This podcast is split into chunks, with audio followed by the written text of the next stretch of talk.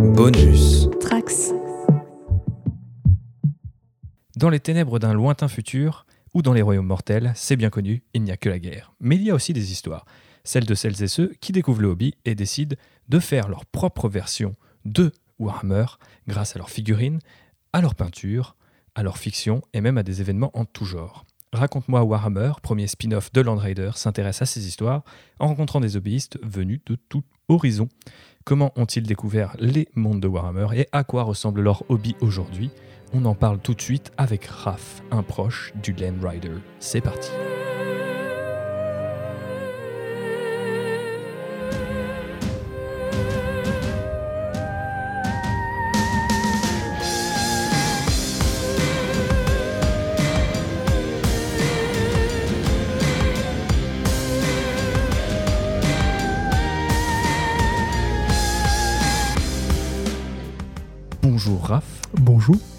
Les auditeurs de notre euh, premier podcast euh, Outrider destiné à Star Wars euh, te connaissent bien puisque tu as déjà inauguré sa formule spin-off Raconte-moi Star Wars parce que oui voilà on est comme euh, le Grand Capital et euh, Hollywood on, on clone jusqu'à plus soif. Tout à fait. donc nous voilà tous les deux autour d'une table avec une petite rebier on ne parlera pas de la marque parce qu'on m'accusera de faire du placement de produit mais voilà sachez qu'on se met bien pour parler aujourd'hui du hobby et de pas n'importe quel hobby, le hobby avec un grand H, celui de Warhammer.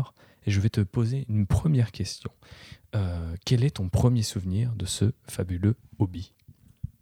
Eh bien, euh, c'était tout simplement quand j'étais euh, au collège. Je devais être quelque chose comme en sixième, je crois. Ouais, c'était en sixième. C'était en sixième et c'était. J'ai poussé la porte d'un game workshop en pensant y trouver autre chose que ce que je y ai trouvé, puisque je pensais y acheter des cartes Pokémon ou Magic. Je ne sais plus. Et que en fait, euh, en entrant dans le magasin, il y avait que des figurines, il n'y avait pas de cartes. Et euh, du coup, j'ai demandé au, au vendeur où ranger, où il rangeait les cartes. Il m'a dit, mais en fait, ici, il n'y a pas de cartes, il n'y a que des figurines. Et du coup, bah, je me suis dit, bah, je ne comprends pas. Mhm. et euh, j'ai été euh, fasciné par, euh, par euh, les, les figurines que je voyais, même si je ne savais absolument pas de quoi il s'agissait. Et après, ben, ça a mis quelques mois avant de faire son petit bonhomme de chemin dans le, dans le cerveau pour euh, en essayer, essayer d'en apprendre un peu plus sur, euh, sur ces petites figurines. T'es resté longtemps dans, ce, dans cette première boutique? Ouais, j'ai dû pas- C'était celle de Strasbourg? C'était celle de Strasbourg. C'était celle derrière la cathédrale. Euh, petit salut aux gens qui sont là-bas ou qui la fréquentent. Euh, C'était celle-là même, mais j'y suis resté. En fait, euh, ouais, j'y suis resté, je pense, une bonne heure. Parce que j'étais avec mon papa. On était, et euh, en plus, on était pressés. Donc, j'ai pas eu le temps d'y rester plus. Je voulais y rester plus, mais j'ai pas eu le temps. Et, en fait, j'ai quand même eu le temps de me pencher sur les rayonnages et surtout sur la vitrine. Puisque c'est dans les, les boutiques Warhammer, c'est dans la vitrine que vous trouverez les figurines déjà montées et peintes. Donc c'est ce qui est le plus intéressant quand vous êtes juste spectateur.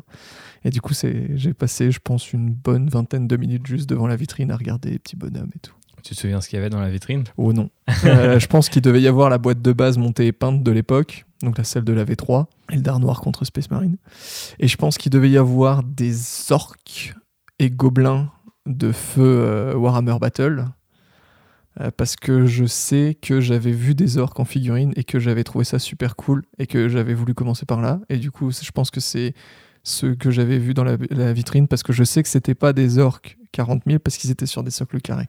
D'accord. Donc tu as voulu commencer par là, mais est-ce que tu as commencé par autre chose? Tout à fait, j'ai commencé avec la boîte de base puisque euh, fut, euh, fut un temps, la mission des, des vendeurs Game Workshop était de refourguer à tout nouveau client la boîte de base et un maximum de trucs avec, comme euh, des peintures, des pinceaux, machin.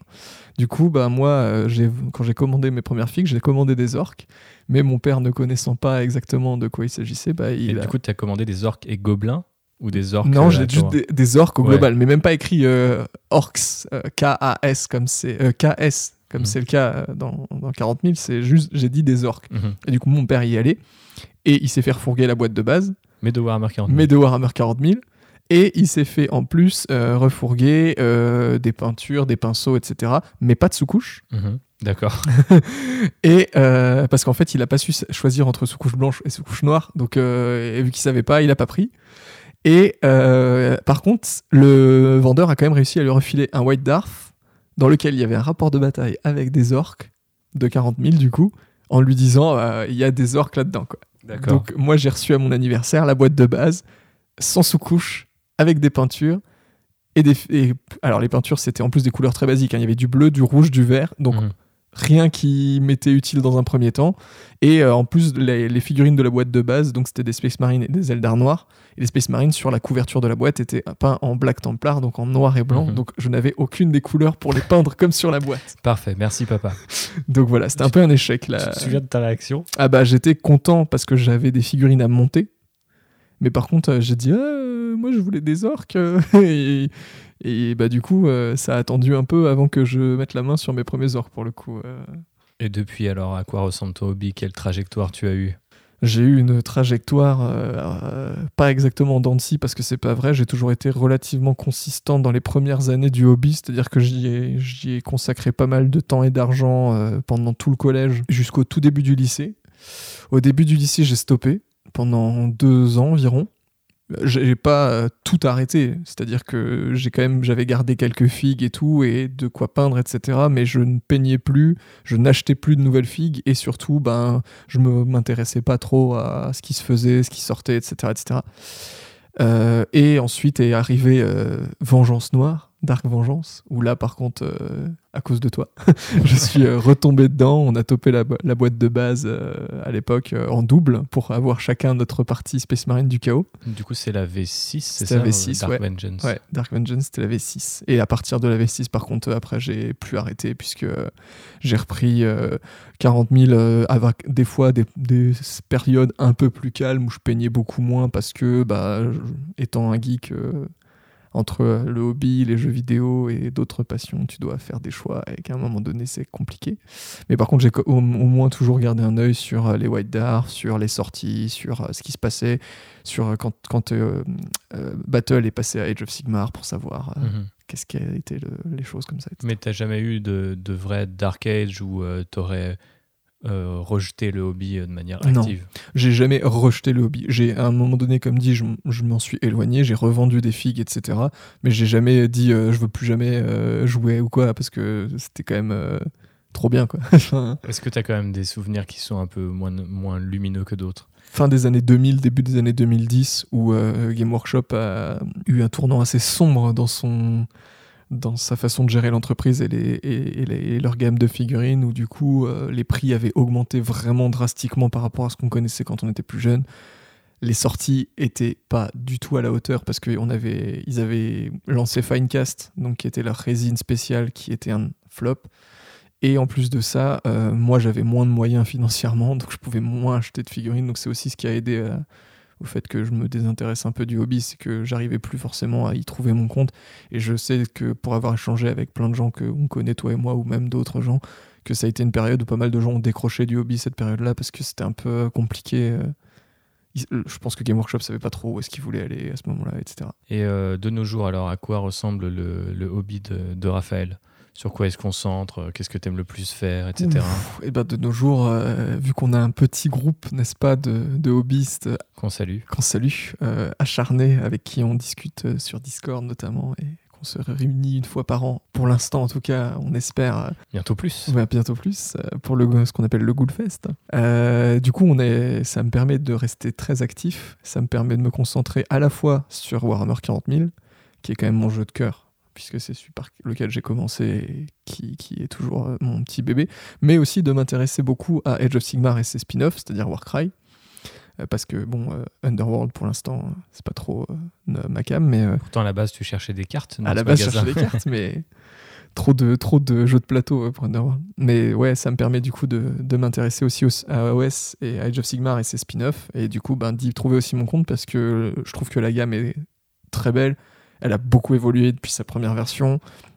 Et puis en plus, ben, comme dit, là, on a, on a testé euh, le, le jeu il y a peu, n'est-ce pas? Il y a deux jours. Effectivement, on a fait quelques games. Et on se rend compte que le gameplay est super intéressant, qu'il diffère de celui de 40 000 malgré des similitudes. Hmm. Plus Et- qu'on peut l'imaginer, je pense, Ouais. d'un regard extérieur. Et en plus de ça, euh, moi-même jouant une gamme de figurines qui est compatible dans les deux jeux, c'est d'autant plus appréciable de pouvoir switcher d'un jeu à l'autre. Et du coup, de, en restant dans la même gamme de figues d'un projet à l'autre, c'est-à-dire que je peux, je peux finir une unité, de peindre une unité 40 000 et switcher derrière sur une unité Age of Sigmar en restant dans la même thématique et dans la même palette de couleurs. Donc ça c'est chouette.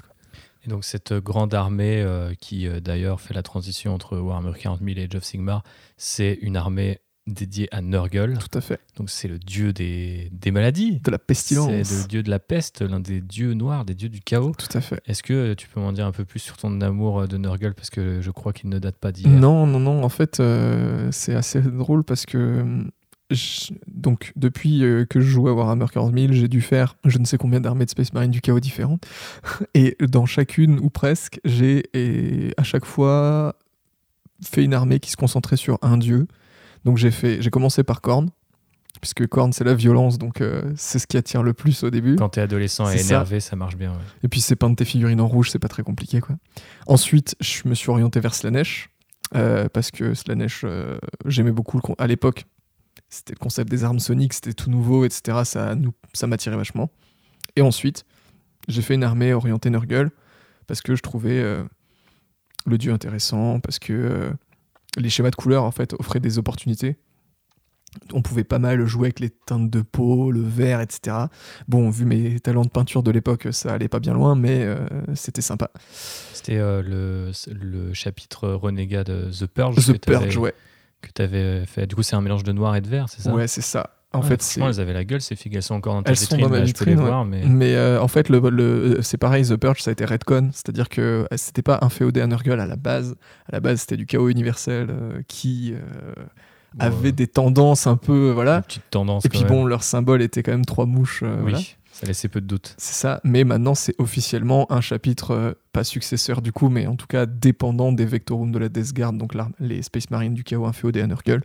Et, euh, et du coup, en fait, j'ai fait trois armées de Nurgle différentes. C'est-à-dire que la première, c'était juste des Space Marines du chaos peints en vert cacadois euh, métal, qui sont aussi encore dans la vitrine, et qui était juste une petite escouade d'une armée.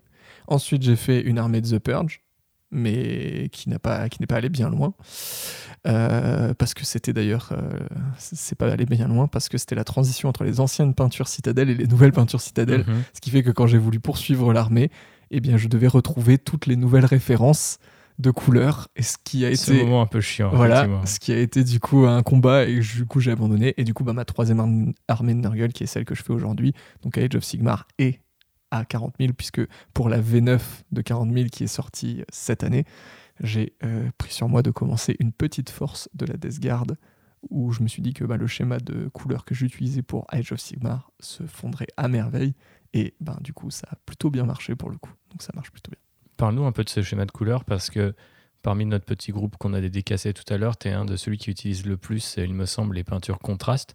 Donc c'est la dernière gamme euh, de peintures en fait. date euh, pour euh, Games Workshop et Citadel. Euh, déjà, c'est quoi contraste pour les gens qui connaissent pas? Alors pour les gens qui connaissent pas les peintures contrastes, c'est des peintures nouvelle génération de, de Citadel qu'ils ont présenté comme une révolution. Au début, on était plutôt sceptique quand on avait vu ça et au final, après les avoir maintenant depuis un certain temps adoptées et pratiquées, c'est effectivement une révolution dans le sens où c'est une peinture qui, a une texture beaucoup plus liquide que les peintures habituelles, mais du coup qui fonctionne à moitié comme un lavis, dans le sens où elle va couler dans les creux et euh, glisser sur les reliefs de la figurine, mais elle va euh, sur une sous-couche blanche ou, euh, crème, elle va quand même laisser une couche de base uniforme.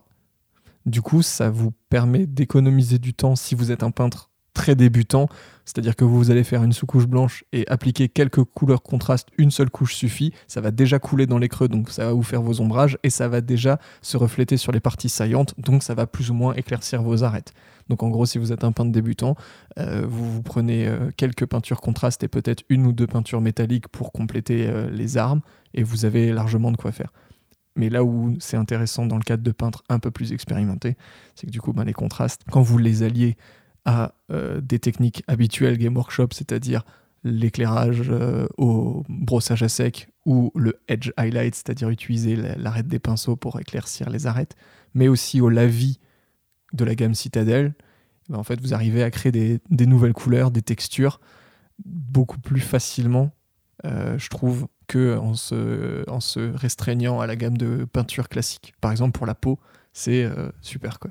pour la peau, c'est super. Pour, euh, comme tu disais, c'est un certain nombre de textures, c'est très cool, comme euh, le cuir. euh, effectivement, aussi, quand on joue Death Guard, euh, les bubons, les tentacules et tout un tas de trucs euh, joyeux et dégueux. Mm. Et euh, toi, tu as mélangé tout ça du coup pour ton schéma de Death Guard Ouais. dans, une- dans des teintes plutôt jaunes que verts d'ailleurs. Jaune moutarde, ouais. Mhm. Parce qu'en fait, le schéma vert qu'on trouve partout dans le codex, etc., et qui est conseillé aux débutants, je le trouve sympa, mais au final, Je crois que c'est le schéma que j'ai jamais vu en vrai, ça. à part dans les Games Workshop.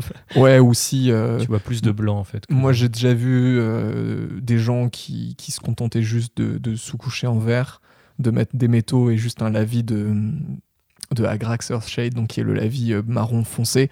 Euh, et puis hop, c'était terminé. Mais c'est vrai que pour les joueurs d'Esgard un peu plus. euh, Enfin, les peintres d'Esgard un petit peu plus. euh, expérimentés, il y en a, je crois que personne ne fait ce schéma basique. quoi. C'est soit effectivement, comme tu le disais, le schéma pré-rési, c'est-à-dire tout blanc, crème avec les épaulettes vertes, soit des schémas euh, Personnel. personne personnalisé. Et moi, en fait, ce qui m'intéressait, c'était que le jaune, c'est une couleur que je travaillais jamais avant cette armée, avant mon armée Nurgle. Et en fait, euh, to- j'aime vraiment beaucoup les jaunes contrastes, donc il y en a deux.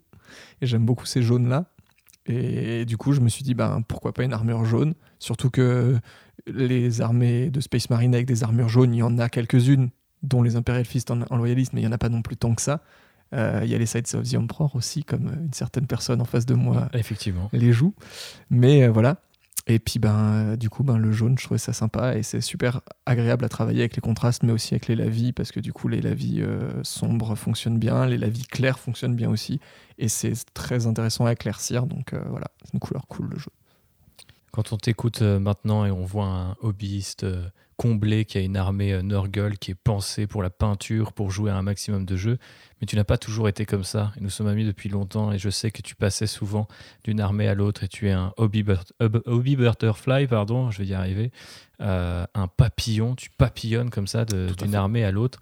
Euh, Parle-nous un peu de ces années-là ou juste même du fait de pourquoi en fait tant de gens dans notre hobby n'arrivent pas à se tenir à une ou deux armées. En fait, c'est extrêmement complexe dans un univers comme celui de Warhammer 40 000 ou, ou Age of Sigmar de se, content- de se cantonner à une armée, je trouve. Enfin, c'est mon point de vue et je pense que c'est aussi un peu le tien.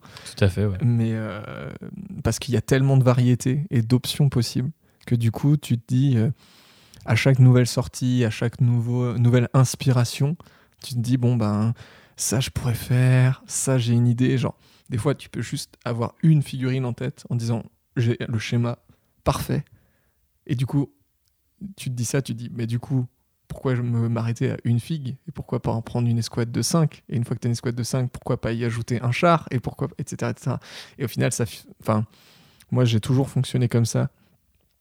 Euh, un peu moins maintenant c'est vrai parce que du coup ben euh, j'ai aussi moins de temps à passer dans le hobby donc euh, je préfère utiliser mon temps de manière efficace et de me concentrer sur un projet euh, ou deux aller maximum à la fois Moi, je recommande d'ailleurs à tout le monde d'avoir au moins deux, Deux projets, projets, ouais. quitte, quitte à ce que ça soit sur des jeux ou des univers différents, et si possible avec aussi des couleurs ou des textures très différentes sur les figues. Je m'en suis rendu compte à l'arrivée de la V8 parce que du coup, j'avais commencé par le starter Dark Imperium. Et du coup, comme tu l'as dit, j'ai fait les Space Marines en Scythe of the Emperor, donc euh, noir et jaune, euh, avec beaucoup d'éclaircissements et de battle damage. Et à l'inverse, euh, pour la Death Guard, j'ai fait peu d'éclaircissements et je l'ai fait en blanche. Et c'était bien sûr avec des tentacules violettes et des, des trucs un peu du feu bleu fluo et genre de choses. J'étais vraiment sur deux salles, deux ambiances. Et je me suis rendu compte que malgré la cinquantaine de figues qu'il y avait dans la boîte, j'avais jamais peint autant de figues aussi vite. D'une part parce que forcément le- la, la nouvelle édition à cette époque-là a pas mal ramené les gens dans le hobby, mais aussi parce que en fait en passant d'une escouade à l'autre et en ne faisant pas tout le temps la même chose, ça m'aidait vraiment beaucoup. Et je trouve que c'est un conseil qu'on donne peut-être limite pas assez aux débutants Mm. ou euh, Où on ou leur dit de peindre Voilà, ouais genre pe- peigner un maximum de, de- de figurines alors que pas forcément en fait Et donc typiquement en plus, euh, alors après c'est vrai que quand tu débutes, t'as pas forcément non plus des moyens et un nombre de peintures euh, extensible quoi. Mm. Mais ce qui peut être sympa, c'est par exemple se prendre un jeu principal du type euh, Age of Sigmar ou 40 000 et euh, à côté un jeu euh, d'escarmouche comme Warcry euh, Ou pour se faire plaisir. ou un petit jeu ouais, un Ou peu plus même, euh, apéro quoi Voilà. Et du coup avec des figues si possible très différentes. Mais après c'est vrai que aujourd'hui on a des gammes qui sont tellement larges comme tu le laissais entendre par exemple juste si tu fais je sais pas si ta passion c'est les figues de Nurgle ou si pour citer Jean-Baptiste, qui n'est pas là aujourd'hui, mais qu'on salue, euh, euh, sa passion, c'est les orques. Enfin, il a une vraie passion pour les orques, donc il a les orques sur les, les deux gammes de jeux. Et euh, du coup, il pape pas exactement la même chose, même s'il y a des similitudes forcément entre les figues. Au moins la peau. Au moins la peau. Et donc, c'est toujours très agréable, je trouve, d'avoir des collections comme ça qui traversent, thématiques, qui traversent un petit peu bah, les, les univers, ou au contraire, des collections qui ont rien à voir de l'une à l'autre. Les deux sont cool, mais c'est vrai que moi, j'ai tendance à considérer, plus le temps passe, que plus je fais des trucs différents et plus j'avance sur chacun de ces trucs différents. Alors que si je me dis je fais que du Space Marine, non, Non, ouais. j'y arrive pas. Après, euh, si vous êtes euh, un peu comme nous, euh, vous avez souvent aussi euh, des armées coup de cœur. Enfin, moi, je sais que je fonctionne aussi pas mal avec ça. C'est quoi ton armée coup de cœur alors? Mon armée, en fait, il y en a. non, moi, euh, à jamais, ce sera les Space Marines du Chaos. Enfin, Mhm. depuis, depuis ma première armée Space Marine du Chaos, je pense que ça restera à, à jamais les Space Marines du Chaos parce qu'ils représentent tellement de choses qui me plaisent dans Warhammer 40 000 que voilà.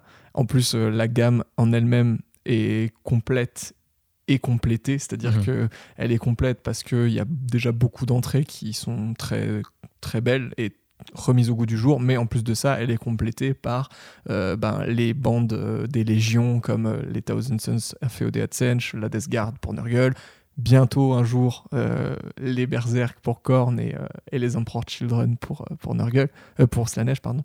Mais du coup, c'est une gamme qui est très riche, donc qui a un, un fluff historique qui est beaucoup trop intéressant puisque Mhm. on peut aller aussi bien des, des bandes de guerre fanatiques qui vénèrent un dieu comme juste les simples renégats qui sont juste révoltés contre l'impérium etc donc ça c'est vraiment mon armée de cœur mais euh, des armées coup de cœur j'en ai un peu tout le temps parce que en fait euh, l'univers comme dit est tellement riche que euh, il suffit que vous lisiez un bouquin un codex, un battle tome, un livre de règles, je sais pas quoi, et que vous ayez ne serait-ce qu'un paragraphe ou un encadré dans une page, ça vous donne déjà des idées d'armée, quoi. Enfin, Ouais, c'est sûr. potentiellement, euh, l'imagination est sans limite à ce niveau-là, donc euh, la moindre étincelle euh, peut donner vie, vie à une armée, quoi. Donc, ce que tu voulais dire, c'est que si tu as généralement déjà une armée coup de cœur, après, les autres projets deviennent secondaires ou gravitent autour de celui-là. quoi. C'est ça. Très bien. Et toi, Ou, tu- alors- ou alors, ben, tu peux avoir un nouveau coup de cœur aussi, hein, parce Ouais. qu'avec les, les, les sorties récentes et, et quand même assez récurrentes de Game Workshop, toujours plus récurrent. toujours plus récurrentes, on n'est jamais à l'abri que euh, ils- demain ils annoncent une nouvelle armée qu'on n'a pas forcément vu venir et qu'on tombe complètement sous le charme. hein. C'est Ça t'est arrivé? Ça m'est pas vraiment arrivé. J'ai beaucoup de leurs sorties où je me suis dit waouh c'est trop bien, mais euh, il y en a pas encore eu, une euh, où j'ai dit je plaque tout et j'achète euh, un start collecting ou la boîte Day One parce qu'il me le faut quoi. Tu parlais tout à l'heure des morceaux de fiction qu'on peut trouver soit dans les livres de règles, sur les livres d'armée, ou même bien sûr chez Black Library quand on lit des romans, des nouvelles. Est-ce que c'est un truc qui t'inspire encore aujourd'hui ou qui t'inspirait pendant un temps? Tu te souviens un peu de comment. Moi j'ai tendance à séparer les limites parfois les figues du, du lore ou du fleuve, comme on l'appelle euh, dans le cas de Warhammer, mais il y a vraiment un truc qui te fait généralement passer encore plus du côté euh, ghoul de la force, c'est- Black Library, parce que tu as toujours les figues, tu as toujours Mhm. les livres de règles, les livres d'armée, puis plus tu t'enfonces et plus tu découvres des séries euh, de, de- souvent du coup de SF militaire ou de, de, de, guerriers médiévaux euh, fantastiques, mais il y a quand même un truc là-dedans qui, je trouve, te fait passer une étape dans le hobby. Quoi. Moi je pense que l'étape intermédiaire entre ça, comme tu dis, c'est White Dwarf qui Mhm. du coup, en gros, tu as ton livre d'armée ou ton livre de règles, etc. Tu t'es un peu obligé de l'avoir parce que si tu comptes jouer avec ta faction ou même juste pour en savoir sur, plus sur ta faction, bah tu le- tu l'achètes quoi. Et je trouve que White Dwarf c'est le truc entre les deux dans le sens où tu l'achètes, t'es pas obligé de l'acheter, mais tu vas quand même en acheter un de temps en temps parce que ah, il y a des jolies figues, parce qu'il y a le palmarès du Golden Demon, parce qu'il y a un supplément de règles pour un truc obscur dont tu as besoin, etc. Et dans le White Dwarf, tu as souvent des bouts de fluff. Et du coup, des fois, tu as des trucs en mode Ah, mais du coup, euh, ce fluff, il a l'air cool et tout. Et là, tu apprends que dans le catalogue Black Library, tu as un bouquin dédié à la faction ou à l'événement, etc. Et là, tu franchis le pas. C'est la c'est- transmédialité, j'arrive jamais à le dire ce truc. C'est comme ça qu'on dit Je pense. Je ne sais même pas. Mais bref, l'aspect transmédia de Games Workshop. euh, dans Qui sa- fonctionne dans plutôt bien sa pour le coup. Splendeur. Ouais. Et du coup, toi, tu as lu des trucs qui t'ont marqué ou qui- Ouais, moi j'ai lu. En fait, moi ce qui m'a marqué, c'est le bouquin de règles V3. Donc j'ai commencé avec la V3. hein. Euh, le bouquin de règles V3 parce qu'il était, euh, bah, c'était mon premier livre de règles. Et du coup, je découvrais le fluff de toutes les armées, puisque dans le livre de règles V3, il y avait toutes les armées, n'est-ce pas? Il y avait euh, l'intégralité des profils de chaque unité, de chaque armée. euh, avec une petite, Du moins celle de l'époque. du moins celle de l'époque, avec un petit paragraphe explicatif du rôle de l'unité dans l'armée, etc., etc. Donc ça, c'était déjà un, un- un truc emblématique.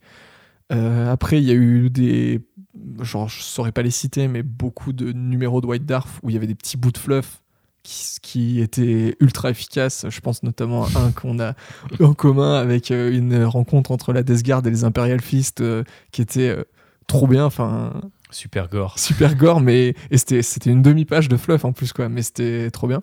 Est-ce que Et, tu euh, peux citer la phrase qui nous fait beaucoup euh, il voulait maudire son ennemi, mais euh, sa mâchoire tomba en morceaux. Quelque chose comme ça, ouais, C'est- ouais, assez sombre. Et, euh, et après, ben, il y avait hum, dans la Black Library, moi j'ai lu moins de livres que, que toi pour le coup, parce que déjà, le- les- par exemple, les Résidorus, qui est quand même le cycle principal de la Black Library, moi j'ai lu que quelques tomes par-ci par-là, j'en ai extrait les tomes qui m'intéressaient le plus. Mais c'est aussi comme ça que tu peux le consommer, c'est l'avantage de, ce, de cette série. Et par contre, là, récemment, euh, j'ai dévoré bah, la, la Légion Noire euh, de Aaron Dembski Bowden, donc, euh, où il réinterprète l'histoire de la Black Legion qui est juste incroyable. Encore des Space Marines du chaos. Encore des Space Marines du chaos. Aussi la saga de Fabius Bill euh, de Josh Reynolds, où c'est encore autour des Space Marines du chaos. Et, euh, et après, ben, j'aimerais beaucoup découvrir aussi un peu le, le fluff Black Library de Age of Sigmar, mais pour l'instant, je sais pas exactement vers quoi m'orienter parce que quand je demande autour de moi les gens qui ont lu les bouquins Black Library euh, Age of Sigmar, j'ai pas de gens qui m'ont dit oh ça c'est incroyable, il faut que tu lises quoi. Donc pour l'instant, je sais pas trop. Après, si vous voulez euh, découvrir le fluff de Age of Sigmar, très honnêtement, le livre de règles de la deuxième version est déjà ultra riche. Ouais, très très très très dense. Et le moindre Battle Tome, je trouve, est déjà très très riche en soi. Effectivement, bah, c'est un univers qui est encore naissant, qui a que 5 ans. Et c'est vrai que pour l'instant, sur Black Library, déjà, j'ai l'impression qu'il n'y a pas. Enfin, je veux pas manquer de respect aux auteurs qui écrivent du Age of Sigmar, mais je pense que les, les, les têtes d'affiche, elles sont sur Warhammer 40 000 et l'Horus et l'Horus Heresy euh, notamment.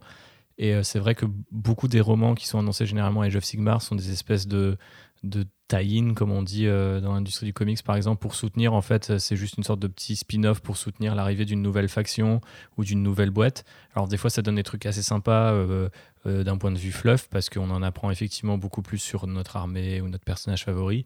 Mais en revanche, c'est vrai que du coup, c'est des... c'est des c'est des romans sous licence qui ont Mhm. un aspect, je trouve, beaucoup plus commercial en fait et qui vont pas te laisser un, souri- un souvenir impérissable.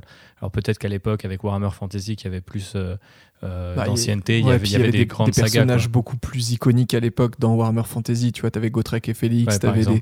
Valten pour euh, Sigmar, etc. Donc t'avais ces, ces personnages-là qui portaient l'or et que les fans étaient euh, genre super impliqués sur, avec ces personnages. Age of Sigmar a des figures emblématiques, mais qui sont peut-être moins, euh, on va dire. Et puis par exemple, un personnage comme Nagash, il a fait plus de, dans ce qu'il est aujourd'hui dans Age of Sigmar, il a fait plus quand il était encore dans le vieux monde que depuis qu'il est dans Age of Sigmar, même s'il a fait pas mal de choses. Mais voilà. Mhm. Ouais, puis Age of Sigmar se construit quand même, j'ai l'impression, beaucoup par rapport aux événements euh, relatés dans les livres de règles et les livres d'armée. Là où Warhammer 40 000, même si ça s'est pas mal accéléré depuis la la huitième édition, reste quand même encore un peu plus stagnant. Quoi. Mm, Par Bah, exemple, euh, on a vu récemment l'arrivée d'une nouvelle faction Age of Sigmar avec les Luminettes. mm. Bon, bah, euh, très clairement, il n'y a pas de roman aujourd'hui sur les Luminettes. Par contre, on connaît à peu près la trajectoire de leur civilisation Ouais. grâce aux nouveaux bouquins. quoi. Et puis même au Battle Tome euh, Luminette au final. Oui, c'est ça que, Mm. effectivement, c'est ça que je voulais dire. Et euh, très bien. Donc, du coup, oui, c'est vrai que tu, tu dévores avec appétence le l'univers de Age of Sigmar. Qu'est-ce Ouais. qui t'a plu, toi qui, si je dis pas de bêtises, a jamais joué à. Ah bah, Fantasy, Battle, non, ouais. non, non, j'ai jamais joué à Fantasy. J'aimais, bien l'univers, hein. enfin, et puis certaines figurines que je trouvais ultra classe et que jamais acheté parce que Tu penses à quoi? Euh, alors, j'aimais beaucoup la gamme des contes vampires. Et Mhm. puis, euh, en fait, il y avait eu. Alors, je sais plus pour quelle édition de Warhammer Fantasy, parce qu'il y en a eu tellement. Euh, mais il y avait une édition, ils avaient sorti pas mal d'entrées contes vampires avec des personnages un peu iconiques. euh, Je pense euh, Von Karstein, les trucs comme ça. Je trouvais les filles trop cool, quoi. Enfin, Mais jamais j'aurais. Euh, ça m'aurait jamais motivé à franchir le pas. Juste, je trouvais les filles trop belles. Et euh, après, euh, il y avait des entrées en chaos que je trouvais trop belles aussi. Le Archaon de l'époque sur son cheval était magnifique. Sigvald, le magnifique, qui, est une- voilà, qui était un champion de Slanesh aussi, que je trouvais incroyable. Et bah, la gamme Nurgle qui est sortie pour End Times, Mhm. qui du coup est jouable maintenant entièrement à Age of Sigmar, qui sont bah, parmi mes figurines préférées. Je pense au Putrid Blight King euh, et tout- tous les humains de Nurgle en fait de, de la gamme euh, qui sont euh, juste magnifiques et qui datent ben, de la toute dernière édition de Warhammer Fantasy. Et du coup, qu'est-ce qui t'a fait passer le, le pas sur Age of Sigmar? En fait, ce qui m'a fait passer le pas sur Age of Sigmar, c'est d'une part que la V2 est arrivée et Mhm. que la V2 en fait, elle a été très fédératrice parce que la V1 d'Age of Sigmar a été très honnêtement un échec. hein, on va pas voilà, on va pas revenir sur l'histoire en détail, mais été un échec puisque la V1 a été lancée sans corpus de règles claires, sans euh, coup en point pour les joueurs qui voulaient faire du compétitif et avec un, principe de base qui était euh, faites ce que vous voulez, mettez ce que vous voulez sur la table. euh, L'important c'est de faire Trop de liberté, Ouais, tu voilà, la liberté. trop de liberté, Dans le wargame, en tout cas. Mais du coup, ça, ça donnait lieu à des aberrations où euh, des types balançaient trois dragons euh, contre un mec qui jouait juste cinq guerriers Skaven. Enfin bref, Mhm. c'était n'importe quoi. Du coup, Age of Sigmar commençait tout doucement à dériver. Et puis la V2 est arrivée, qui a été pensée. En fait, la V2 s'est beaucoup inspirée de ce qu'a fait la V8 de Warhammer 40 000. euh, et du coup, a- la V8 donc, a simplifié beaucoup de choses dans Warhammer 40 000, ce qui l'a rendu très accessible aux débutants. La V2 d'Age of Sigmar a pris exactement le même pli, c'est-à-dire une approche beaucoup plus centrée sur les débutants, un corpus de règles qui faisait 10 pages imprimables en PDF, disponibles gratuitement pour tout le monde, des War Scrolls, donc les fiches d'unité qui sont téléchargeables sur le site de Game Workshop par unité en PDF, encore une fois gratos. Donc c'est-à-dire que limite, vous n'avez même pas besoin Du livre d'armée. Vous, vous, avez- vous téléchargez le PDF euh, de règles, le PDF des, fi- des figurines que vous avez dans votre collection et vous pouvez déjà jouer. quoi. Et du coup, euh, je trouvais cette accessibilité super intéressante. Le fait que ben, la nouvelle gamme qui soit sortie euh, pour la V2 d'Age of Sigmar a été magnifique. Donc c'était pour rappel des Stormcast euh, Eternals dans le camp du bien contre euh, des Night Haunt, donc euh, les fantômes de la mort. Les deux gammes sont magnifiques. Et euh, la boîte de base était un exemple en termes de contenu aussi, puisque je trouvais ça vraiment riche, quoi. Et euh, l'avantage encore par rapport à Warhammer 40 000, c'est que autour de la V2, on avait une euh, campagne narrative, enfin un arc narratif qui accompagnait la sortie de la version 2. Alors certes, la V8 de 40 000 avait aussi une espèce d'arc narratif avec le retour euh, de Mortarion, etc. Mais celui de Age of Sigmar a été suivi en fait à travers les sorties de figurines et les battle tomes qui sont sortis par la suite. Il y avait vraiment une poursuite de l'histoire que je trouvais super intéressante. Ouais, bah, c'est la guerre des âmes et c'est euh, les âmes en tout cas une, une monnaie ou, ou en tout cas un Une concept, ressource. euh, un- une ressource qu'on importante, ouais, dans retrouve euh, dans tous les battle tomes qui sont sortis depuis, aussi dans les livres de campagne. hmm. Là, tout récemment, on a regardé un live où on sait qu'on va avoir Broken Realms, qui est du coup une espèce de grande saga d'extension euh, qui va aussi toucher toutes les armées. Mais c'est vrai qu'avant ça, euh, Age of Sigmar avait dédié sa deuxième édition euh, à euh, Soul Wars. Là où euh, Warhammer 40 000 maintenant copie Age of Sigmar, c'est que cette neuvième édition est sous-titrée Indomitus et qu'on nous parle souvent de l'ère Indomitus désormais. Donc euh, c'est toujours une, une tendance chez Game Workshop, c'est les deux jeux principaux qui se copient euh, entre eux. Mais c'est vrai que du coup, Mais pour le meilleur, souvent, heureusement. Oui, pour le meilleur, Ils ouais. vont prendre ce qui marche bien dans un jeu et l'adapter à la sauce de l'autre jeu, donc heureusement. Quoi.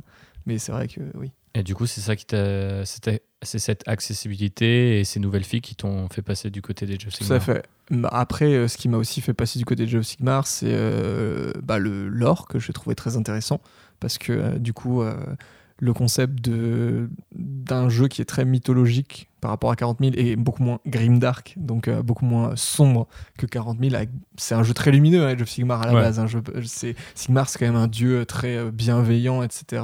Les Stormcast, euh, donc les héros de Sigmar, sont quand même des, des entités de foudre, etc. Ils habitent à Azir, le royaume des cieux. Enfin, voilà, c'est très, euh, c'est très high fantasy. C'est très, Oui. moi qui suis fan de, de l'univers de Warcraft et de, de World of Warcraft, etc. Pour moi, c'est, Ça s'en rapproche plus. ça s'en que- rapproche plus que le Grimdark de, de 40 000, même si j'adore le Grimdark de 40 000. Mhm. Non, mais ça se complète bien. Mais ça coup. se complète bien, c'est ça. C'était une bonne alternative, on va dire. Et en plus, ben, euh, Game Workshop montrait vraiment qu'avec cette version 2, ils avaient commencé à aller dans le bon sens, puisqu'ils regroupaient les factions un petit peu oubliées de la première ère dans des nouveaux livres d'armée. Ils sortaient de nouvelles figurines pour ces factions. Et, euh, et puis, en fait, même sans avoir jamais joué au jeu, je trouvais que euh, le jeu avait l'air euh, intéressant. Donc je me suis dit, bah, pourquoi pas pourquoi pas euh, commencer à collectionner une armée Age of Sigmar, même si j'y jouerai pas avant X temps, au moins elle, quand, le jour où je veux jouer, elle est prête et voilà. Maintenant, elle est prête et on a joué. Et du coup, si tu devais le comparer à Warhammer 40 000, puisqu'on a passé notre week-end à alterner entre les deux, qu'est-ce que toi tu trouves que Age of Sigmar a en plus? Parce que on va pas revenir sur euh, la V9 en détail, puisqu'on le fera sans doute dans un autre podcast Mm. euh, aux côtés de JB, une fois qu'on aura fait quelques games. Ouais, bah, je pense qu'en fait, euh, c'est deux jeux complémentaires. Puisque je pense que, euh, on l'a encore vu là, hein, mais Age of Sigmar, c'est un jeu. donc, on a, fait, on a fait du 500 points, Age of Sigmar et Warhammer 40 000. Et les deux jeux, en fait, sont très différents dans le sens où Age of Sigmar, c'est un jeu qui donne moins de temps mort. Il y a beaucoup d'actions qui se passent sur la table et il y a beaucoup d'actions de la part des deux joueurs. Et euh, du coup, c'est un jeu qui est beaucoup plus immersif, je trouve. Tu prends plus de plaisir à. Enfin, tu prends plus d'implication à ce que tu fais et à, à voir en fait tes figurines. Les, et après, il y a aussi une légère simplification assez bienvenue, je trouve, par rapport à Warhammer 40 000, dans le sens où, euh, vu que tous tes, tous tes profils, tes règles, etc., sont souvent sur tes cartes d'unité, euh, c'est assez intuitif et ça va assez vite. Ouais, c'est vrai que euh, le fait, par exemple, qu'on ait une phase de, de héros qui, en gros, regroupe la phase de commandement et la phase psychique de Warhammer 40 000 désormais, ça, ça va beaucoup plus vite. Le, et comme tu dis, le fait que toutes les aptitudes de commandement, l'équivalent de ce qu'on appelle les stratagèmes, donc en gros, c'est des petites cartes que vous pouvez jouer pour faire une action spéciale avec telle ou telle unité à Warhammer 40 000, elles n'existent pas à Age of Sigmar, Mhm. elles sont liées à une figurine. Donc, c'est-à-dire que si vous ne jouez pas cette figurine, Vous n'avez pas l'aptitude. vous n'avez pas l'aptitude et donc quelque part vous vous emmerdez pas à retenir tout un tas de, de possibilités. Moi, ce que je trouve dans, dans- intéressant dans Age of Sigmar, du coup, c'est que il y a une partie pas forcément aléatoire, mais il y a une partie stratégique et euh, en tout cas une prise de décision qui est un, un peu allégée, je trouve, par Ouais, rapport à. Warhammer 40 000.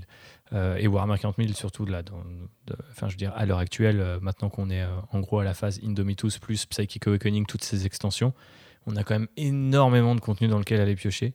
Et plus on a de contenu dans lequel aller piocher, plus à chaque fois qu'on touche une figurine pour lui faire faire, pour la faire bouger, la faire tirer, la faire charger, on se dit attends, est-ce que je pourrais pas claquer cette aptitude-là ou ce stratagème-là, etc.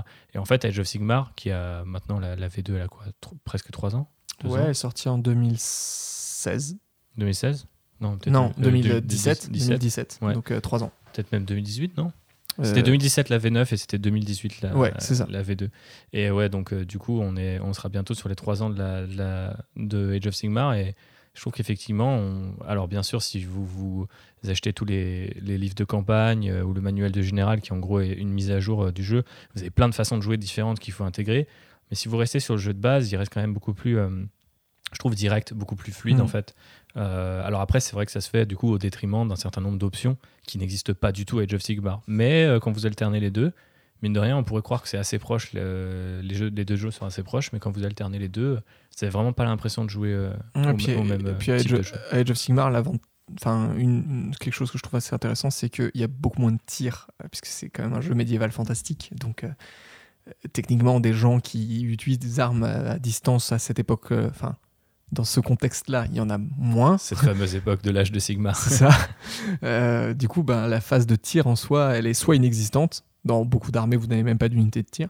Soit quand elle est présente, elle est très courte. Mhm. C'est, on est loin en fait de Warhammer 40 000 qui peut avoir des phases de tir en fonction des armées qui prennent énormément de temps et qui du coup est un temps mort pour le joueur dont ça n'est pas la phase.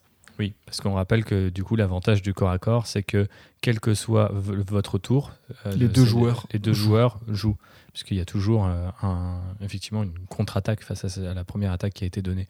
Et ça, c'est c'est vrai que c'est agréable et que ça réduit les temps morts, les temps d'ennui en fait. Ouais. Donc euh, on n'est pas non plus sur un jeu en, en phase alternée, donc on ferait figurine par figurine. Comme Warcry par comme exemple. Warcry, mais c'est vrai qu'on a l'impression d'un peu moins s'ennuyer. Alors après, j'imagine aussi c'est parce qu'on y a joué à petit format, mais d'un autre côté, à grand format, si tout de suite euh, tu te mets sur la, sur la tronche euh, Mhm. à bout portant, forcément ça, ça simplifie le jeu et ça le rend plus rapide. Sachant que comme tu disais, ce qui est intéressant aussi, c'est euh, le, le côté que pour avoir telle aptitude, il faut tel général, enfin tel euh, personnage, et que à petit format, on en a testé plusieurs et on a vu déjà que c'était intéressant. Et du coup, ça donne, moi, je trouve que ça donne envie d'en tester.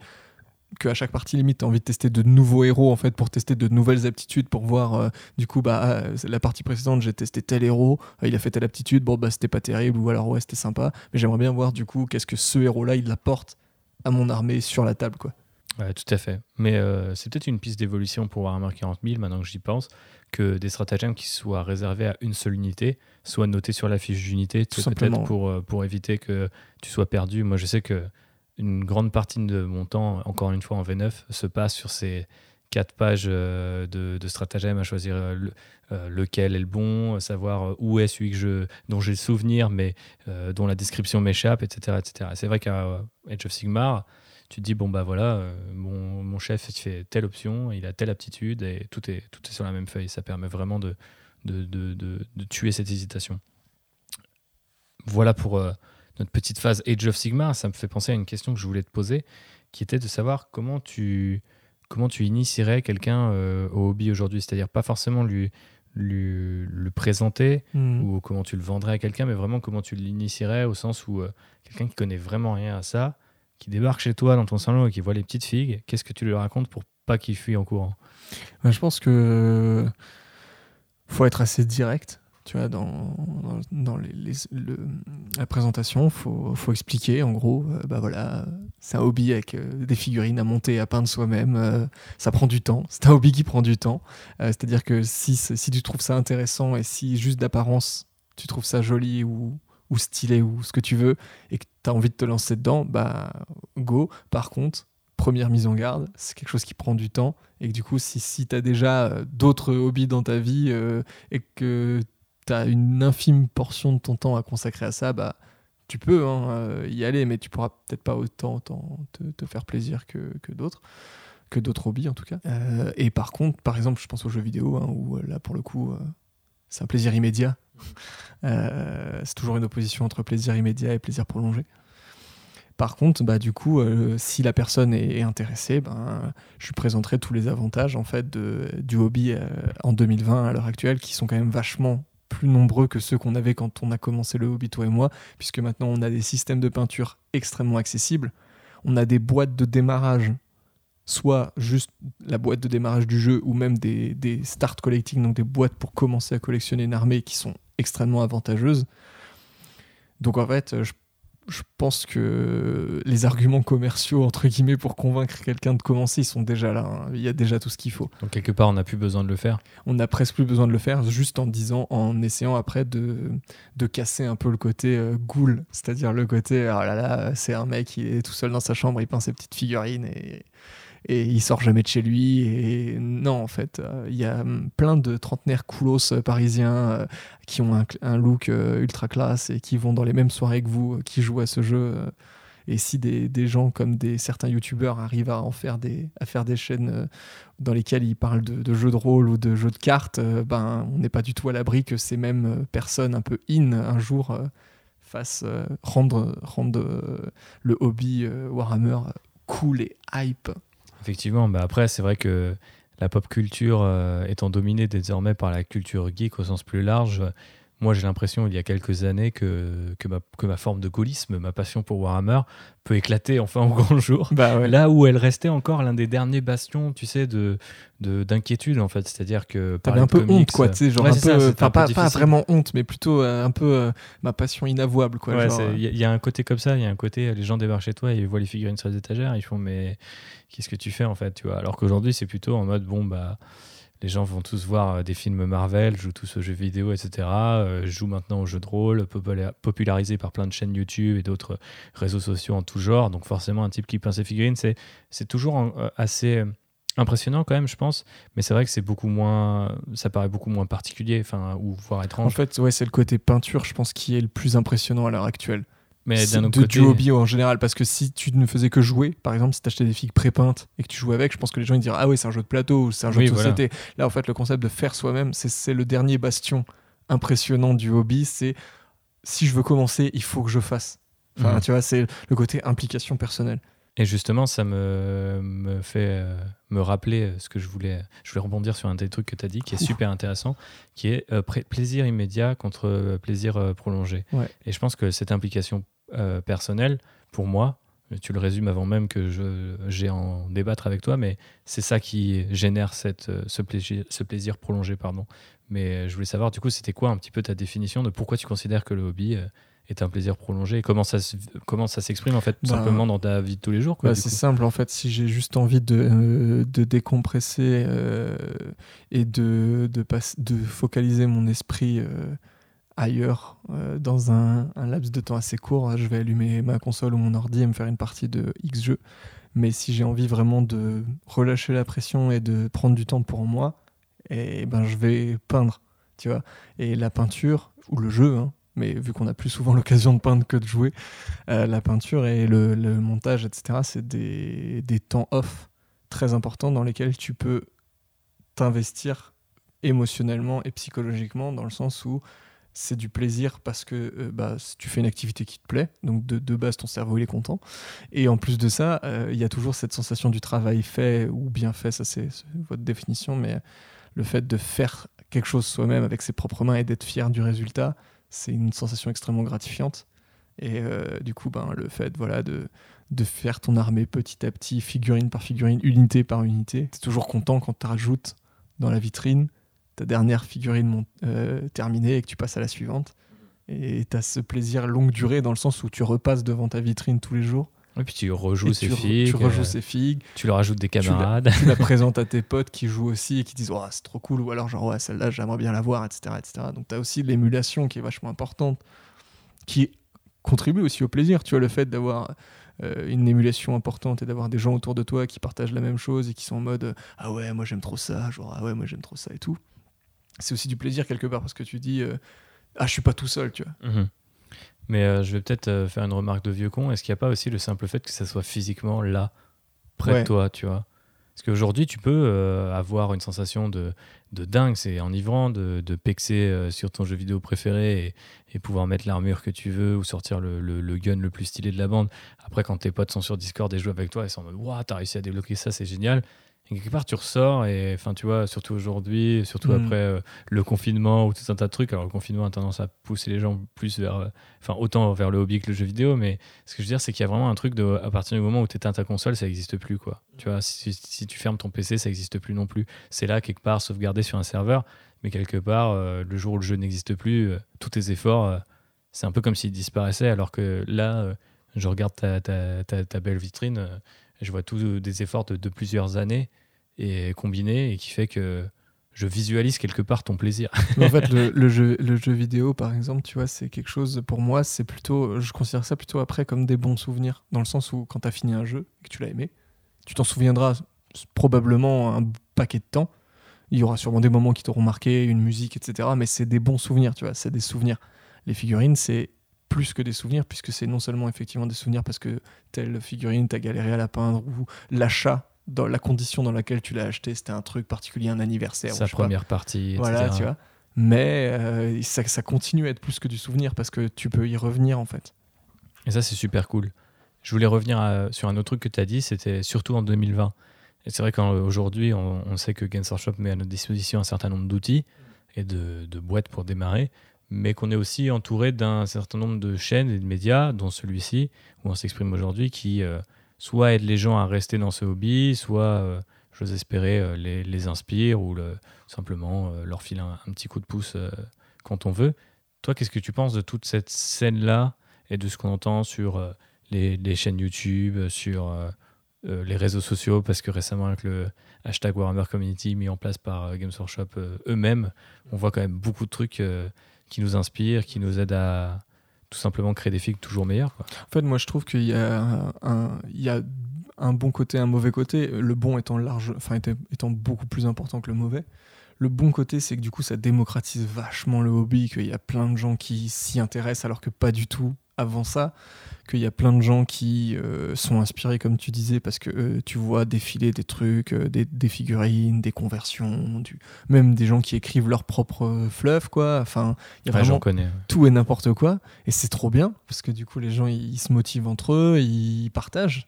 Il y a aussi le côté que c'est ça rend ça plus facile d'accès pour les néophytes, parce qu'ils ont des ressources qu'ils peuvent consulter, parce qu'ils ont des, des, des icônes, entre guillemets, euh, qui, auxquelles s'identifier. Ils ont des personnalités qu'ils peuvent suivre, etc., avec qui peuvent échanger, que ce soit des youtubeurs ou des influenceurs francophones, mais aussi bah, tout le staff de Game Workshop via euh, Twitter, où ils sont très accessibles, où tu peux discuter avec eux presque par message privé interposé, etc. Et le mauvais côté que je vois là-dedans, par contre, c'est. euh, mais ça, c'est typiquement francophone. enfin, c'est. Je le perçois comme très francophone. C'est la mainmise du milieu compétitif sur le hobby en général. C'est-à-dire que du coup, il y a. Dans les gens qui parlent du hobby en France, il y a une majorité des gens qui en parlent, qui pratiquent le hobby de manière compétitive. Donc, on sort un petit peu du côté loisir et on, parle, on part plus sur un côté presque sportif. Et hum, je comprends tout à fait qu'il y a des gens qui trouvent leur kiff là-dedans, puisque, enfin, je veux dire, euh, c'est comme un, jeu comme Magic, le jeu de cartes, euh, ça peut être un, passe-temps entre potes, comme ça, il y a des championnats du monde, etc. Donc il y a toujours un, côté compète. Mais, euh, mais du coup, ce côté compète, moi je trouve qu'il prend pas mal de place, en ligne en tout cas, et que du coup, il y a des jeunes joueurs, ou pas forcément jeunes, mais en tout cas des joueurs inexpérimentés, qui ont peur de se lancer dans le hobby à l'heure actuelle parce que il y a cette omniprésence de la scène compétitive et du coup ils vont se dire ah mais c'est pas pour moi parce que euh, il faut il faut X euh, ça, barrière quoi c'est il faut parce qu'en fait on te présente la chose comme un prérequis nécessaire alors que pas du tout, hein, mais c'est juste que la façon dont c'est présenté, c'est genre, ah, pour euh, jouer telle armée, il faut que tu investisses dans tel truc. Pour euh, peindre telle figurine, il vaut mieux que tu achètes telle peinture. Et que du coup, en fait, le choix que nous, on a eu quand on a commencé le hobby, où c'était moins démocratique, mais du coup, c'était beaucoup plus en mode, euh, bah, fais ce que tu veux, c'est parti, quoi.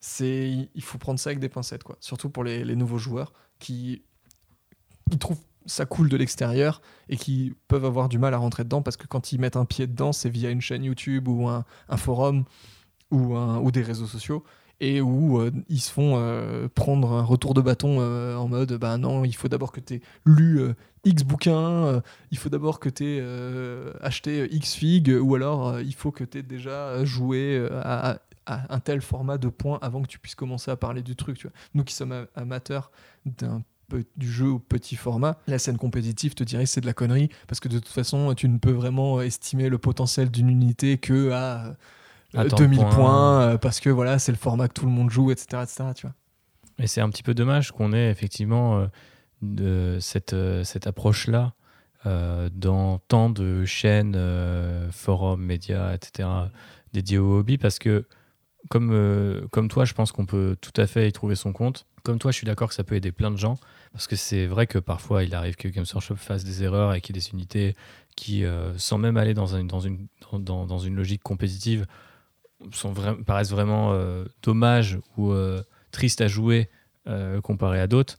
Mais la grande majorité du temps, euh, tout n'est qu'une question de choix. Et malheureusement, euh, tout ce qu'on entend comme son de cloche, notamment en France, puisque forcément, les joueurs francophones étant moins nombreux, les chaînes qui leur sont dédiées ou les médias qui leur sont dédiés sont aussi moins nombreux et vont se concentrer sur ce qui intéresse euh, le plus les gens, ou en tout cas ce qui est euh, la face euh, émergée de l'iceberg, c'est-à-dire euh, voilà, vraiment le, point le plus haut, c'est euh, le compétitif, euh, parce que bah, c'est des gars qui sont maintenant, en plus grâce à Internet, super réactifs sur la moindre sortie, sur la moindre mise à jour de tel ou tel point de règle.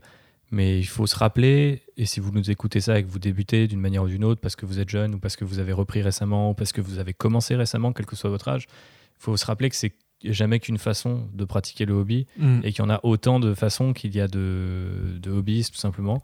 Et ça, c'est un petit peu dommage. Alors après, je comprends que, par exemple, sur YouTube, euh, il y a des logiques d'algorithme et, euh, de, et des, des- comment- encore une fois, tout, sim- tout simplement des résultats à obtenir, un- une productivité à faire qui euh, peut-être est plus facile à atteindre quand on cible le très haut du panier des gens très compétitifs, Mm. très engagés, plutôt que des gens comme nous qui jouons un peu mou et qui nous consacrons surtout au côté, euh, j'allais dire bisounours. Alors c'est assez marrant de dire ça parce que c'est des univers qui sont pas du tout bisounours. Mais moi, j'ai tendance à considérer que le hobby, c'est, c'est, pour moi, c'est presque, une, c'est presque indispensable désormais à ma santé mentale, si c'est ça Donc, euh, donc pour moi, euh, parler de compétitivité à outrance, de méta à outrance, supprimer euh, d'une manière ou d'une autre, parce que euh, je ne pense pas que les gens le fassent de manière active.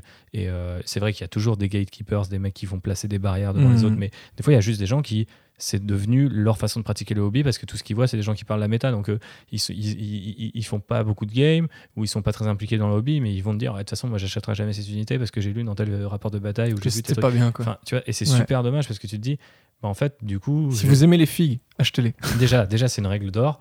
Et ensuite, euh, par ailleurs, la- l'autre règle d'or, c'est de se dire que, bah, en fait, euh, vous n'avez pas le droit, peu importe votre niveau dans le hobby, que ce soit en peinture, en jeu, en conversion, ce que vous voulez, de priver les autres gens de leur hobby, en fait. Mm. Et je trouve ça super dommage dans un milieu qui est aussi créatif comme le nôtre, parce que je considère que c'est un des hobbies les plus créatifs que tu puisses faire de nos jours, parce qu'il englobe le jeu, la collection, euh, toute une partie narrative, et euh, bien sûr la peinture, le modélisme, etc. Donc en vrai, c'est quasiment imbattable, tu vois, face à Mm. d'autres produits, tu vois. Donc euh, même face aux meilleurs jeux vidéo, aux plus beaux des sports ou à tout un tas de trucs, c'est vraiment très dur de te dire que Warhammer 40 000 n'a pas ne serait-ce qu'un, ou, ou n'importe quel autre wargame, n'a pas ne serait-ce qu'un un petit argument, tu vois, en sa Mm. faveur. Et du coup, c'est, c'est dommage de, de, de, de voir une, un son de cloche dominant qui, lui, est plutôt euh, du style euh, euh, pour peindre, faites ça, pour jouer, faites ça, oubliez telle unité si vous voulez euh, créer telle armée. Alors qu'en vérité, personne n'a jamais été dans les royaumes mortels ou, euh, au 41e millénaire, donc euh, à la rigueur, faites ce que vous voulez. Bien sûr qu'il y a des règles, bien sûr que narrativement, il y a un certain nombre de trucs qui sont établis, mais tant que vous jouez entre potes, tant que c'est votre hobby aussi, euh, franchement, jouez-le à fond, ce sera toujours la morale de Land Raider, je l'espère, même si on parle de méta et qu'on débriefe un certain nombre de sorties. je pense qu'il ne faut pas oublier que à la base, on est tous des petits hobbyistes qui, qui sommes rentrés euh, par accident dans une boutique ou qui avons Ouais. découvert ça par un grand frère, par un oncle, par un, par un parent.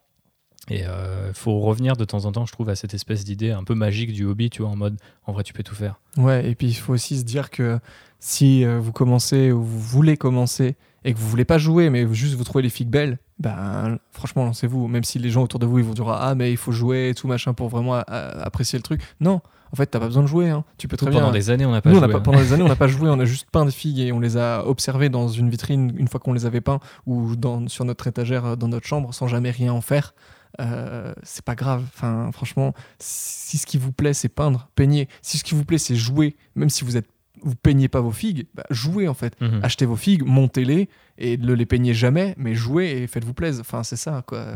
Tu peux faire ce que tu veux dans le hobby, comme tu disais. Donc, euh, faites, faites ce que vous vous fait kiffer dans le hobby. C'est quel que soit l'aspect, que ce soit jeu, collection, peinture ou fluff. hein. Faites, nous, on a un ami, euh, Baptiste, qu'on salue, euh, euh, qui, qui n'a jamais acheté une figurine, n'a jamais peint une figurine, mais par contre a lu je ne sais pas combien de bouquins du fluff de Warhammer et il est, euh, il trouve ça super bien, mais il a jamais franchi le pas de d'acheter des figurines. Un jour, on désespère pas. Voilà. Mais souvent, son droit. souvent vous allez finir par acheter des figues, mais Mais oui, forcément. Et euh, du coup, vu qu'on fait ce qu'on veut, on peut aussi euh, être inspiré par des gens qui font des trucs complètement dingues. c'est clair. Et je voulais savoir s'il y a des gens dans le hobby qui t'inspirent. Et euh, si oui, lesquels? Et par ailleurs aussi, si tu vas chercher ton inspiration ailleurs. Mais dans un premier temps, euh, parlons des hobbies qui t'inspirent. Alors les hobbies qui m'inspirent, bah déjà tu peux, tu peux compter euh, quasiment tout le, le staff de, de Warhammer Community parce que ils font tous, des- en fait ils ont tous un style particulier. Fr- fr- franchement ils ont quasiment tous leur style, que ce soit euh, Wade Price, que ce soit Nick Bayton, que ce soit euh, Chris Pitch. Bon Chris Pitch euh, est quand même un pro de la conversion, etc. Mais ils font des trucs super cool. Donc déjà eux c'est une grande source d'inspiration. Après Est-ce que désolé de te couper, mais est-ce que c'est déjà pas un- une des grandes forces du hobby que d'avoir les gens qui représentent une marque, parce que faut pas oublier Ouais, que c'est les ambassadeurs. business, soit aussi des, des comment dire des influences énormes sur toi. ouais, C'est-à-dire que pour moi, euh, genre, je sais pas, je- on adore Star Wars, on va prendre l'exemple de notre deuxième podcast. J'adore Ryan Johnson, mais je peux pas vraiment me dire fan de Kathleen Kennedy ou de son style, Oui. tu vois. Et euh, à l'inverse, je sais pas, j'aime bien, j'aime bien acheter des chaussures, et des, des sneakers stylés, mais euh, je suis pas en mode euh, ah ouais tel designer euh, Nike, c'est un ouf, tu vois. ouais. Genre j'adore comment il porte ses chaussures. Bah non, il peut jamais porter que les, il peut les designer, mais il portera les mêmes que toi, tu vois. Et ça, ça c'est super enivrant aussi, tu vois, de pouvoir se dire que les gens qui représentent ces, univers sont aussi les gens qui t'inspirent et qu'il n'y a pas de, de limite. Enfin, il y a beaucoup de gens hein, qui refusent d'avoir des contacts avec Games Workshop ou qui considèrent que euh, ils veulent garder leur distance, que je respecte tout à fait. Mais c'est vrai que du coup, euh, voir tous ces gens employés par Games Workshop euh, qui, sont, qui est encore en Angleterre, à Nottingham, etc., les voir vivre là-bas, les voir kiffer leur meilleure vie, parce que en vrai, ça a l'air d'être très cool. C'est clair, ça. Euh, du coup, c'est super inspirant. Quoi. Et d'ailleurs, qu'ils soient anglais ou pas, parce qu'il y a plein de Français là-bas Ouais, et on les salue. on en et il y en a- connaît. Il y en a, quelques-uns qui nous écoutent, donc on leur fait des bisous. Mais euh, ouais, ouais, il y a, il y a- il y a ces mecs-là, c'est déjà assez incroyable. Euh, je pense que si tu, si tu te mets à suivre toute la team, euh, et pas que Community d'ailleurs, hein, je disais Warhammer Community, mais il faut aussi, j'allais dire, faut aussi aller, et faut aller fouiller un petit peu les mecs un petit peu plus sombres du staff Game Workshop qui sont moins publics. Ils font aussi des trucs incroyables, ou les mecs, ou les nanas hein, d'ailleurs, parce que je pense à Laura, donc Pegastix sur Insta slash Twitter.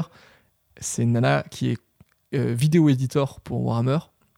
Et elle fait des trucs incroyables, des conversions des de malades. conversions de fou.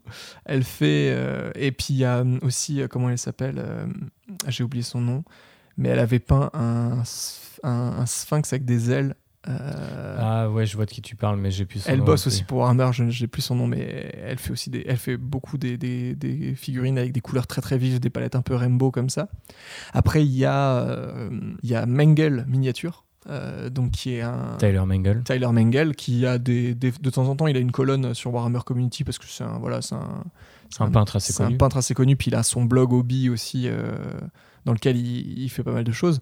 Euh, donc qui est un, un mec qui peint des, des armées avec des schémas très simples mais très efficaces et surtout qui accorde une grande dimension à l'aspect narratif de ses armées. Donc il se lance pas dans 60 armées par contre dans les armées dans lesquelles il se lance il a à chaque fois il écrit du fluff il écrit ses propres trucs etc etc et sinon bah il y a euh, tous les artistes euh, euh, qui, font, qui ont fait les illustrations de Warhammer depuis, mon, depuis que je suis petit, c'est-à-dire, je pense à Karl Kopinski, Wayne England, Mark Gibbons, enfin, il y en a tellement, Kev Walker, les mecs qui, bien souvent, en plus, illustrés sur Magic en- à côté, euh, univers dont je suis Tu fan aussi. tu étais un noble doublement complet. Bah, c'est ça, parce que souvent, tu as tes illustrateurs préférés qui se retrouvent sur les deux tableaux, donc c'est super, quoi. Mais euh, ces mecs-là, qu'ils soient décédés ou encore vivants, euh, c'est. Voilà, tu peux. Et puis après, bah, aussi les, les sculpteurs, hein, puisque des mecs comme Jess Goodwin, par exemple, ou Juan Diaz. euh, chez Game Workshop qui ont donné lieu à parmi les plus belles sculptures de la gamme, enfin des gammes. C'est c'est incro- incroyable de voir euh, ceux qui bossent encore, en tout cas pour Game Workshop aujourd'hui, de voir ce qu'ils produisent maintenant.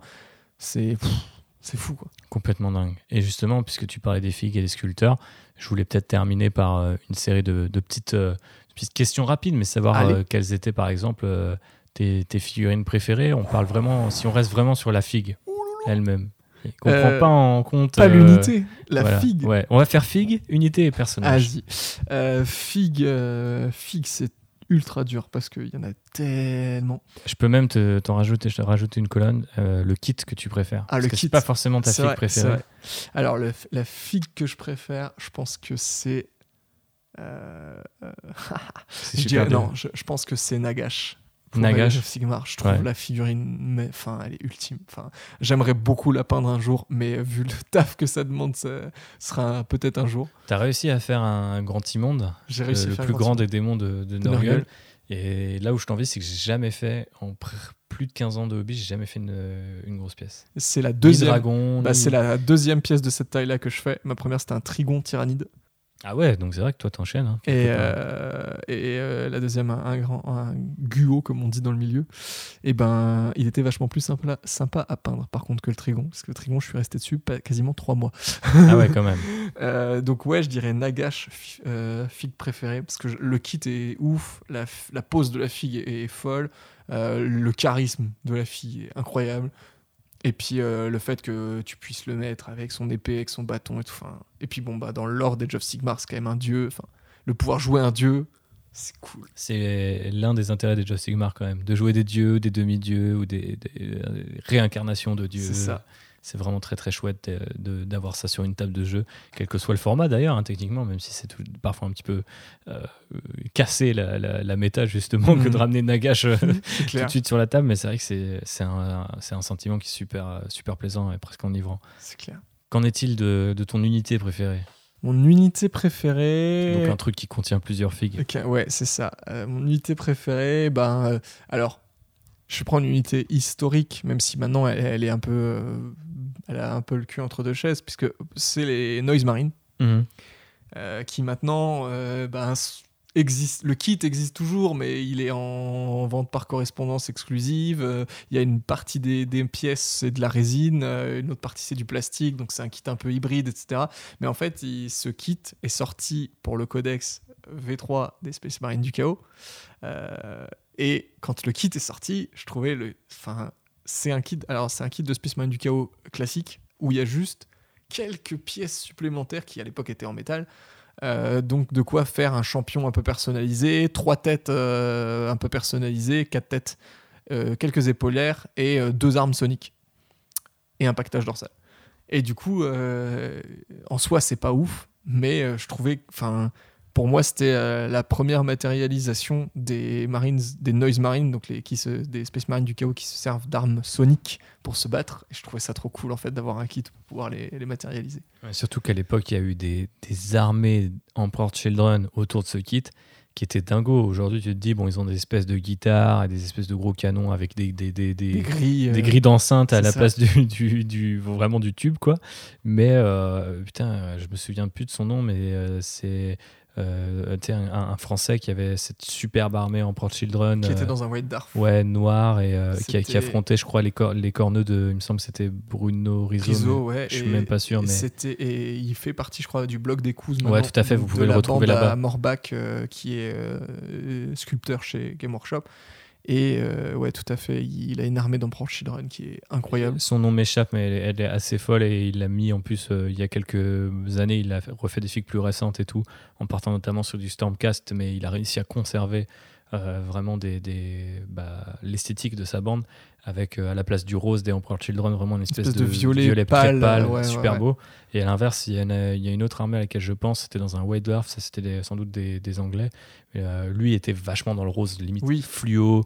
Les Et mecs le- ils avaient des crêtes bleu Et il- ciel. il, euh, utilisait comme couleur contrastante pour les arêtes un turquoise ouais, qui ça. rendait euh, contrastait vachement avec le rose. et C'était trop bien. Enfin, je sais que c'était trop beau. euh. Une vraie dinguerie. Et s'il vous plaît, euh, Si vous trouvez cette armée, euh, si, vous, si vous avez ce le White Dwarf qui contient cette armée, regardez-la une deuxième fois en fait et essayez de vous resituer dans le contexte de l'époque parce que à l'époque Ouais. on avait beaucoup moins de moyens qu'aujourd'hui en termes de conversion et le mec arrivait à quand même faire en sorte que chacune de ses figues soit convertie à 10 000 degrés. Enfin, il avait, je me souviens qu'il y avait des bits de taux, de, de Deldar et tout. Enfin, ça allait vraiment très très loin. Quoi. Et c'était magnifique. On attend juste maintenant une ressortie euh, des Emperor Des Children. Children. On a une 40 pensée 000. pour, pour Jean-Baptiste qui attend, je pense, encore Avec plus que nous, impatience. euh, la ressortie de ce kit. Mais il semblerait qu'il aurait bientôt des mortels euh, Age of Sigmar à se mettre sous la dent, euh, Ah, aussi avec- dédiés à Slanesh. Avec le live de révélation qu'on a eu ce week-end, on a vu des jolies choses pour Slanesh. Effectivement. Et le kit favori, je pense que c'est un kit que j'ai eu deux fois. C'est le kit des Putrid Blade King euh, de Age of Sigmar, qui donc ce sont les guerriers mortels de Nurgle. Euh, c'est un kit de 5 figurines. Et les options de personnalisation sont incroyables. Parce que vous avez, euh, je crois, 12 torses différents pour 5 figurines. Et vous avez à chaque fois au moins deux voire trois paires de bras par figurine, plus je crois qu'il y a pareil une quinzaine de têtes différentes. Le genre de kit bien fourni qui te permet de faire beaucoup de conversions, du kit bashing. euh, de... Bah, je pense que tu peux acheter le kit euh, trois ou quatre fois et avoir tes escouades de, de cinq euh, mecs euh, qui sont différentes à chaque fois. Quoi. Ouais, c'est les meilleurs kits, ça. Et un perso pour finir, peut-être? Et un perso Qu'ils pour viennent du lore d'ailleurs, ou Ouais, ou ouais. qu'il ait déjà une figue? Et ben un perso pour finir, je dirais euh, ah, difficile ça parce que j'en ai tellement, enfin il y en a eu tellement, mais je pense que ce serait le, je pense que ce serait le champion de l'empereur. Champion de l'empereur. Ouais, hein. parce que c'est une fille qui a, qui m'a mis un, qui nostalgiquement parlant, elle restera toujours euh, au haut du podium puisque comme dit quand je vous ai parlé de ce White Dwarf que j'ai reçu à mon anniversaire avec ma première boîte, il y avait dedans effectivement un rapport de bataille entre les orques et les Black Templars pour la campagne Armageddon et il y avait en face des orques le champion de l'empereur première édition sculpté par Juan Diaz. Donc il avait une figurine qui tenait son épée à deux mains devant lui comme un vrai chevalier. Et cette figurine était incroyable. Ouais, elle est dingue. et le personnage en fait que à l'époque je n'avais aucune idée de qui était ce espèce de croisé et tout machin. Et maintenant que j'en connais beaucoup plus sur le lore et que je connais le concept autour du personnage je trouve le, le concept très très cool. Donc si jamais vous ne savez pas, c'est donc un euh, chevalier Space Marine qui avant était réservé au Black Templar, maintenant euh, il se matérialise dans d'autres euh, chapitres Space Marine. Et en fait, il est investi de la volonté de l'empereur avant le combat. Et donc, il se transforme en une espèce de guerrier fanatique inspiré par la volonté de l'empereur directement. Ce qui fait qu'il est souvent seul, puisqu'il est guidé par la volonté de l'empereur sur le champ de bataille, et il défonce les ennemis de l'empereur en son nom. Et je trouve ça C'est une sorte de chevalier errant en fait. euh, C'est ça, mais à, à mi-chemin en fait entre la figure, euh, entre une figure un peu mystique, parce que en fait on, on sait maintenant que euh, quand on prie l'empereur beaucoup trop, ben il se passe des choses un peu comme quand vous priez les dieux du chaos, il se passe des, enfin vous mutez ou voilà, ben quand vous priez l'empereur, vous avez aussi par exemple vous résistez à la lave en fusion ou des choses comme ça, et le champion d'empereur en fait il incarne un petit peu ce fanatisme au dernier degré, c'est-à-dire que il vénère tellement l'empereur que il en devient presque pas un saint mais pas tout à fait quoi. Sur ces belles paroles, euh, nous allons nous quitter, euh, mon cher Raph. Mais avant ça, euh, je voulais te demander où les gens qui s'intéressent de près ou de loin euh, au hobby peuvent euh, te retrouver. Ils peuvent me retrouver. Alors, s'ils veulent s'intéresser à mes figurines, il faudra qu'ils me suivent sur Instagram principalement, puisque c'est là où je poste le plus de contenu. Donc, je suis sous rafryan, euh, R-A-P-H-R-Y-A-N, tout attaché. Nice. Et si les gens veulent me suivre pour d'autres euh, choses que les figurines, mais quand même un peu de figurines, ce sera sur Twitter, euh, donc à raf underscore bhr, puisque je crois que c'est celui-là en date. Et donc là, je parle pas mal de, Warhammer quand même, mais euh, pas que. Pas que. Donc les gens auront des petites surprises. Voilà. Merci euh, pour cette euh, belle discussion. Merci à toi. J'espère qu'on se retrouve bientôt euh, dans un épisode plus classique de Land Rider. Tout à fait. En tout cas, si ce premier spin-off vous a plu, chers auditeurs et éditrices, n'hésitez pas à lui filer 5 étoiles, euh, une étoile à 8 branches de préférence, puisque nous étions placés sous les dieux du chaos aujourd'hui sur Apple Podcast. Vous pouvez aussi euh, relayer ce podcast sur tous les réseaux sociaux, ça aide beaucoup. Si vous vous retrouvez dans le parcours de RAF ou notre discussion, encore une fois, le meilleur moyen, c'est d'en parler à vos potes, à votre propre groupe Discord si vous en avez un, ou à votre groupe de jeu. Euh, S'il vous plaît, euh, faites ce petit effort qui est de parler de nous partout autour de, vos ghouls euh, préférés, parce que eh bien, ça compte vraiment de nos jours. Des gros bisous, euh, faites bien la guerre sur une table seulement, peignez bien, lisez bien, continuez de faire de ce hobby le vôtre, et on se retrouve très vite pour un autre épisode de Land Rider. Bisous, Ciao. bisous.